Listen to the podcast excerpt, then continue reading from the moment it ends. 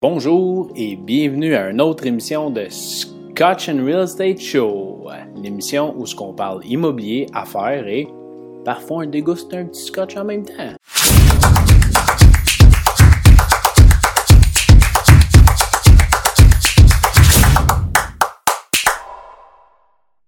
Aujourd'hui, je voulais partager avec vous, puis je voulais savoir en même temps de votre côté, quand vous faites des projets, immobilier. Avez-vous des plans A, plan B, plan C pour vos stratégies de sortie, pour votre sortie tout simplement, ou quand vous faites un projet, quand vous voulez l'emmener jusqu'au bout, est-ce que vous avez plusieurs plans ou plusieurs stratégies au y a quelque chose qui arrive? Je vais vous partager ça aujourd'hui, entre autres à cause que je l'ai vécu personnellement, personnellement, puis je crois que beaucoup de gens l'ont vécu aussi. Si on prend par exemple les flips, comme vous le savez, je fais des flips également. Puis on s'entend que pendant la pandémie, c'était donc le fun de faire des flips parce que les maisons se vendaient comme des petits pains chauds. Tu l'achetais, puis 30 jours après, elle venait de prendre de la valeur, puis tu n'avais rien fait avec ta maison encore. C'était un beau marché, c'était un marché de vendeurs.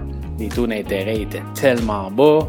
Euh, il n'y avait pas d'inventaire sur le marché. C'était le ciel pour les investisseurs immobiliers et pour ceux qui voulaient flipper des propriétés. Mais, à un moment donné, comme qu'on s'en attendait tout, un moment donné, le party a fini. Puis il y a plein de gens qui ont été affectés, et dont moi-même, là-dedans dans l'immobilier. Puis pas juste les flips, dans les multis, dans, tout ce que vous voulez. Mais aujourd'hui, je vais prendre les flips par exemple. Quand on parle de stratégie de sortie, plan A, plan B, plan C, plan D, peu importe, quand vous achetez une propriété, vous avez un projet, vous avez un plan d'affaires, vous avez une idée, vous, vous savez vers où ce que vous en allez, vous savez ce que vous voulez faire avec votre projet. sais, vous vous amenez jusqu'à la fin, c'est votre plan A. Mais quand vous achetez vos projets, est-ce que vous pensez déjà au plan B? Est-ce que vous pensez déjà au plan C? Ou c'est comme non, c'est le plan A, puis je me tiens au plan A. Puis je vous parle de ça aujourd'hui parce que c'est un sujet de conversation que j'ai eu sur un des masterminds avec euh, d'autres gens. Puis on a parlé de ça si les gens croyaient à ça, un plan A, plan B, plan C, plan D. Puis évidemment, les options, les, les, les opinions des gens étaient très variées. Il y en a que oui, il y en a que non. Moi, je pense que naturellement, quand tu achètes un projet puis tu veux faire l'immobilier avec un projet X, peu importe c'est quoi, tu l'achètes dans le but de faire ton plan A. C'est pour ça que tu l'as acheté, c'est ce que tu voulais faire. Que ce soit de le flipper, de le rénover, de le refinancer dans 12 mois, de, de le revendre, peu importe c'est quoi ta, stratégie, tu en as une stratégie, puis ça, c'est ton plan A. Mais est-ce que vous allez plus loin à dire, bon, mais si mon plan A ne fonctionne pas, est-ce que j'ai un plan B? Puis est-ce que mon plan B est bon? Puis si mon plan B marche pas, est-ce que j'ai un plan C? Est-ce que vous pensez comme ça? Est-ce que vous vous rendez jusqu'à un plan C? Ou vous, c'est le plan A, je m'en tiens à ça, d'attitude, d'attente? Honnêtement, de mon côté, quand j'achète de quoi, j'ai un plan A. Mais je pense qu'avec le temps et l'expérience acquise en immobilier puis l'expérience de vie, je pense que naturellement ton, ton système d'autodéfense ou ton, ton expérience fait en sorte que si ton plan A ne fonctionne pas, tu vas tout de suite penser à un plan B. Ça va devenir un réflexe naturel. je pense que quand tu achètes initialement, tu te dis pas OK, j'ai un plan B, mais ça vient tout seul parce que tu le vis, puis là, il faut, faut que soit tu te réajustes ou tu réalises que ton projet s'en va pas dans la direction que tu voulais. Fait que c'est quoi qu'on fait dans ce temps-là? Tu laisses tomber les bras puis t'abandonnes tout? Non, je pense pas. Il y a tellement d'argent en jeu puis il y a tellement de choses, de facteurs que tu, tu peux pas juste abandonner puis laisser ça tomber. Donc, moi, j'achète toujours un projet avec mon plan A. C'est ça que j'ai en tête.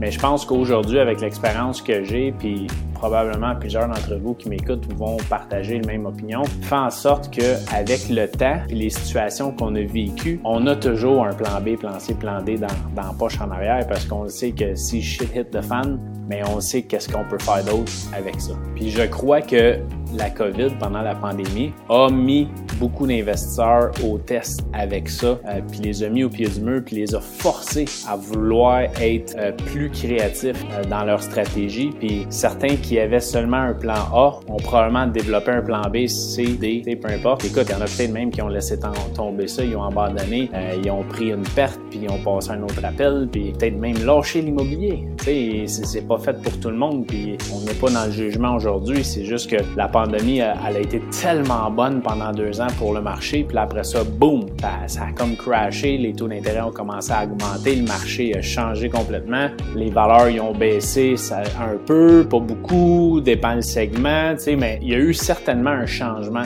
dans l'air sur le marché immobilier, puis ça a forcé les gens à trouver des solutions, des stratégies, un plan B, C, D. je pense que le flip, c'est vraiment une belle euh, exemple qu'on peut démontrer à ce niveau-là. Comme je disais, dans la pandémie, tu achetais une maison, on essaye toujours d'acheter en bas de la valeur, tu calcules tes frais de détention, tu calcules tes rénaux que tu vas mettre, tu calcules la valeur marchande, puis normalement, entre les deux, tu devrais avoir un profit qui fait que c'était ton plan A, puis c'est comme ça ça allait fonctionner. Mais là, tout d'un coup, tu achètes. Tu achètes dans la pandémie, ça va bien, ça va bien, ça va bien. Puis on ne savait pas là, quand est-ce que c'était pas arrêté, cette party-là. Là, tu achètes 1, 2, 3, 6, 10, 12 flips à propriété, peu importe, pendant le COVID, puis là, boum! Le marché change. Tu vois le vent de changement ça, s'est pas fait du jour au lendemain, on s'entend, ça a pris des semaines, des mois. Mais on voyait le changement qui s'en venait, puis là, on voyait les taux qui augmentaient. Puis là, fait que tu fais quoi dans ce temps-là? Ton plan A, c'était d'acheter, rénover, vendre à profit. Tu sors de là, puis tu recommences avec un autre. Mais là, ça marche pas nécessairement. Tu as quand même la bonne propriété, dans le bon marché, tu as fait un beau flip, tes chiffres sont bons, mais il y a quelque chose qui se passe dans le marché. Les gens sont inquiets, les gens ils ont peur des taux d'intérêt, ils savent pas ce que ça s'en va, ça va-tu crasher, c'est 2008, on va tout perdre? Écoute, il y avait tellement de choses qui se passaient, tellement de choses qui se disaient sur les forums, sur, les forums, sur Internet, des nouvelles, écoute, pour faire peur à monsieur, madame, tout le monde. Le monde ne savent pas sur quel pied danser. Au moment où on enregistre ça, on est encore dans un marché incertain, les taux d'intérêt sont rendus excessivement hauts. Euh, puis on sait pas où que ça s'en va. chacun son opinion, chacun, euh, c'est bien correct. Mais là, tu une maison, est sur le marché, puis elle est à vendre. Qu'un courtier, pas de courtier, peu importe. Là, ça se vend pas. Là, tu baisses ton prix, ça se vend pas. Tu baisses ton prix, ça se vend pas. Tu fais quoi? Tu en perte. C'est quoi les options? Fait c'est là que certains, le plan B, C, D, ils deviennent un peu plus créatifs. Ils sont comme mis au pied du mur, puis là, il faut qu'ils prennent une décision. Je fais quoi? Fait que je pense que ça a été un beau test pour ces gens-là. Je pense qu'il y en a qui s'en sont bien sortis. Euh, ça a peut-être pas été comme qu'ils voulaient, mais je pense qu'ils ont grandi énormément là-dedans. Ça leur a permis de se développer un côté créatif qu'ils n'avaient pas avant. Puis peut-être qu'aujourd'hui, quand ils vont racheter quelque chose, ils vont être un peu plus prudents ou vont savoir après ma barre qu'il y a différentes stratégies de sortie. Fait qu'on revient au flip. Acheter le flip, t'es probablement en prêt privé. Ça te coûte 12% par mois à tous les mois. Fait que tes frais de détention sont excessivement chers. Ton flip était supposé de prendre 3 mois et t'en as pris 4. Euh, puis là, t'essaies de le vendre sur le marché puis ça marche pas. Tu fais quoi? Je pense que tu as plusieurs alternatives qui peuvent s'offrir à toi. Puis, tu sais, je l'ai vécu pas mal, là, quand la pandémie, a, pas que la pandémie arrêté, mais quand le marché a commencé à changer, puis que ça a comme le vent a changé de bord, puis là, c'était plus un, marché d'acheteurs. On était là-dedans, puis j'avais six flips à ce moment-là qui roulaient en même temps. Euh, j'en ai qui étaient sur le marché, j'en ai qui étaient euh, sur le bord d'être finis, puis j'en ai d'autres qu'on n'avait pas commencé encore. Fait, fait que tu fais quoi dans ce temps-là? Un super beau flip, ça se vend pas, ton prix est excellent. En bas de 400 000, une maison en bas de 400 000, c'est pas évident de trouver ça aujourd'hui. Fait que là, ce qu'on a commencé à faire, c'est, écoute, on va s'ouvrir un plus gros marché. Puis pourquoi pas quand on vend nos flips, la vendre à un prix agressif aujourd'hui, puis tout de suite l'offrir en location achat. Fait qu'on va chercher une clientèle un peu plus grande. Les gens, il y a des, propriétaires qui veulent s'acheter des maisons, puis tu le quittes, mais il y en a d'autres qui voudraient s'acheter des maisons, pas nécessairement au crédit, mais qui ont une mise de fonds, un bon revenu, peu importe. Pourquoi pas leur offrir la possibilité de faire une location achat? Fait que là, tu peux vendre ta maison normalement sur le marché, peux l'offrir en location achat. Tu peux faire quoi aussi? Mettons, ça marche pas, la location achat. Ou, ou tu sais, jour 1, tu sais, aujourd'hui, jour 1, j'affiche une maison, je lui mets toujours l'option de location achat. Ça vient naturellement. Mais il a fallu que je vive la pandémie, le changement de marché, puis le quitte pour me réaliser que, bon, OK, je pense qu'aujourd'hui, on devrait, jour 1, l'afficher, l'annoncer, offrir cette possibilité-là aux gens. Fait que là, aujourd'hui, je l'annonce dans toutes mes, mes, propriétés qui sont en vente. Fait que là, tu le vends à monsieur, madame, tout le monde, tu le vends à quelqu'un qui pourrait faire une location achat avec, ou tu peux tout simplement la louer. Tu une maison, tu l'as acheté normalement à rabais, tu l'as rénové, tu as augmenté la valeur. Si tu fais refinancer à ta nouvelle valeur, normalement la banque va te financer à 80% de ratio pré-valeur. Puis là, tu vas avoir une maison qui a un locataire dedans, puis si tout va bien, mais il paye toutes tes dépenses, la maison se paye tout seul, puis t'as pas perdu ta chemise. Fait encore une fois, c'était pas le plan A, puis c'était pas le plan B non plus. C'est peut-être rendu le plan C. Mais est-ce que tu préfères racheter la maison, à une plus haute valeur, refinancer le maximum un petit peu. Probablement que tu laisses une partie de ton profit dans la transaction. Peut-être que tu laisses tout ton profit dans la transaction. euh, mais au moins tu récupères peut-être l'argent de tes rénovations, tu payes tes prêteurs, puis tu as un produit qui est complètement rénové, puis qui se paye seul. Parce que quelqu'un est dedans, la maison se paye tout seul. Tu fais pas de cash flow, c'est plat, tu comprends, encore une fois, c'était pas ton plan A, c'est rendu ton plan C. Mais le temps que le marché se stabilise, là, tu prends ton taux variable, oui, les taux sont super élevés, tout à fait conscient, n'oublie pas, on est rendu au plan C. Là. Mais tu stabilises euh, ta dépense, tu stabilises ton projet, appelle ça comme tu veux. Tu saignes pas des yeux, tu manges pas tes bas, tu perds pas d'argent. Du moins, tu repousses ton profit, tu laisses de l'argent sur la table. Tu sais, tu sais pas qu'est-ce qui va se passer dans six mois, tu sais pas qu'est-ce qui va se passer dans un an, dans deux ans. On ne savait pas avant la pandémie qu'est-ce qui était pour se passer, pendant la pandémie puis après. Pas personne qui savait ça, pas personne qui a une boule de cristal. Tu sais, tu, achètes, tu rénoves, tu évalues, tu refinances à une plus grosse valeur, le Burr Method, comme qu'ils disent en anglais, puis tu loues à quelqu'un, elle va se payer tout seul, tu regardes dans un an. Peut-être tu vas être capable de la vendre, tu vas peut-être récupérer tout ton argent, tu vas peut-être faire un plus gros profit, tu vas. You never know. Mais au moins, là, présentement, là, t'as comme arrêté l'hémorragie. Tu n'as pas laissé ta chemise sur la table. Tu vis cette situation-là, tu es mis au pied du mur, comme plusieurs options. Je pense que tu dois être créatif puis de, comprendre toutes les avenues. Il y en a qui vont prendre le chemin facile puis c'est comme non, non, regarde, c'était pas ça le plan. J'achetais, je rénove, je vends un profit puis je veux récupérer mon argent puis je passe à d'autres choses. Puis il y en a qui vont dire regarde, tout bad, je l'avant puis je fais pas zéro. Là. Fait qu'ils ont mis six mois d'énergie, de temps, quatre mois, peu importe. Ils ont payé de l'intérêt puis ils vont sortir de là, ils vont break even. Ça leur tente pas d'avoir de locataire puis ça leur tente pas de traîner ça. Je comprends puis c'est bien correct. Mon opinion, non. Euh, tu as, un investissement, tu es aussi bien de la stabiliser ton investissement puis mettre ça sur la glace en attendant. Moi, je pense que le flip, tu as comme plusieurs options. Achète, vend, achète, rénove, vend, profit, marche pas, achète, vend, achète, rénove, puis tu mets un, client à location, achète dedans. Encore une fois, tu repousses ton profit à plus tard, mais tu as quelqu'un qui paye la maison, théoriquement, tu fais un cash flow tous les mois. En location achat, tu as, une vente assurée, cette personne-là. Il faut juste que tu lui donnes un coup de main pour redresser son bureau de crédit.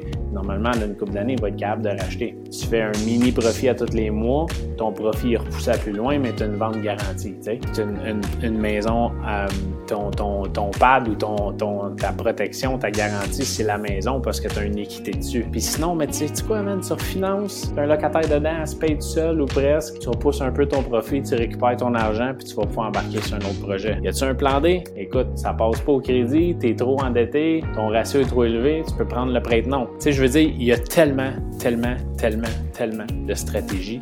Il faut juste être créatif. Il y en a pour qui c'est naturel d'être créatif. Il y en a qui au day-to-day sont toujours en réaction ou en, ils pensent comme dix pas plus loin, comme un joueur d'échecs. Qu'est-ce qui se passe si ça arrive, puis ça, puis ça, puis ça. Il y en a d'autres, il faut qu'ils se fassent mettre la face dedans. Une fois qu'ils ont la face dedans, c'est là qu'ils vont réagir, puis qu'ils vont. Mais je pense que tout ça, euh, ça prend beaucoup de résilience. je pense qu'en 2022, le mot d'ordre, c'est résilience.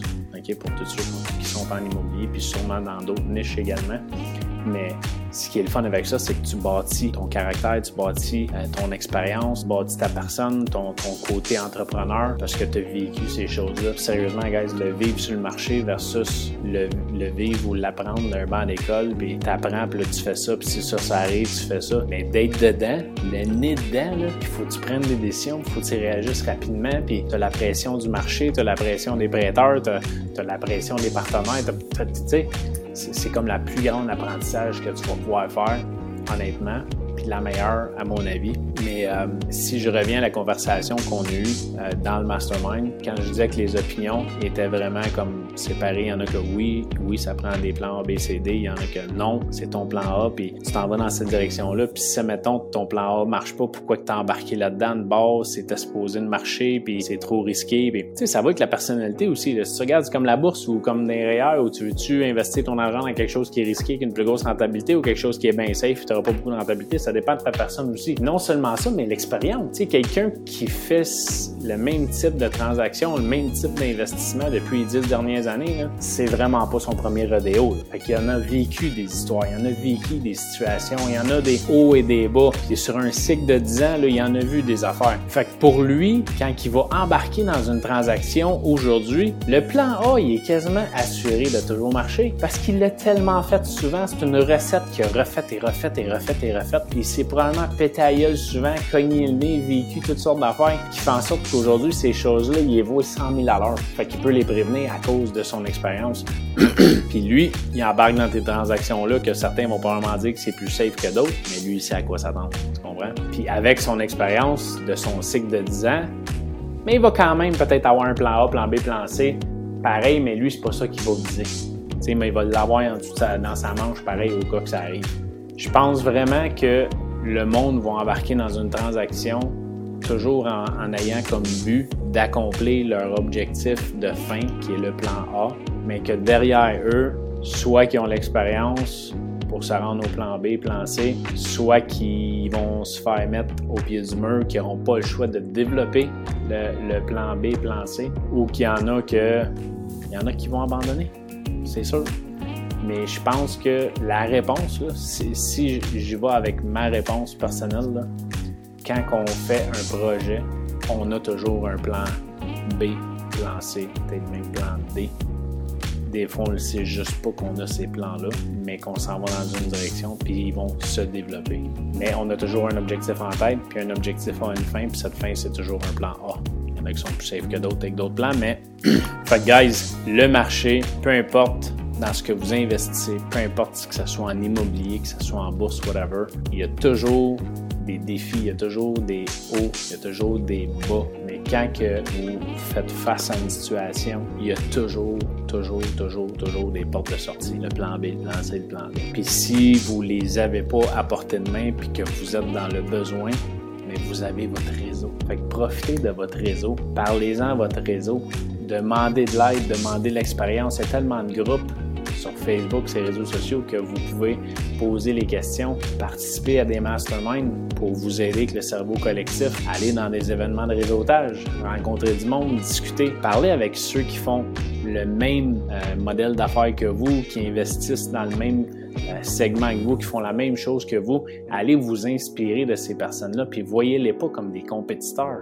Écoute, il y a de la place en masse pour tout le monde, puis apprenez de ces gens-là, puis aidez ces gens-là, parce qu'on peut toujours tous s'entraider ensemble euh, pour grandir, mais il y a toujours des solutions. Puis il y a toujours un plan A, un plan B et un plan C certain. Des fois, on le voit juste pas, puis c'est juste en avant nous autres. Des fois, on n'a juste pas eu la chance de le vivre encore ou de, de développer cet aspect créatif là en nous en tant qu'entrepreneur. Fait que guys, on lâche pas. Bon succès à tous. Likez la page, abonnez-vous. Euh, suivez-moi pour les prochains événements de Scotch and Real Estate, euh, réseautage immobilier. Puis euh, regardez sur les réseaux sociaux, je partage beaucoup de choses que j'ose espérer vont être capables de vous aider et de penser à des choses différentes dans votre quotidien. Bon succès!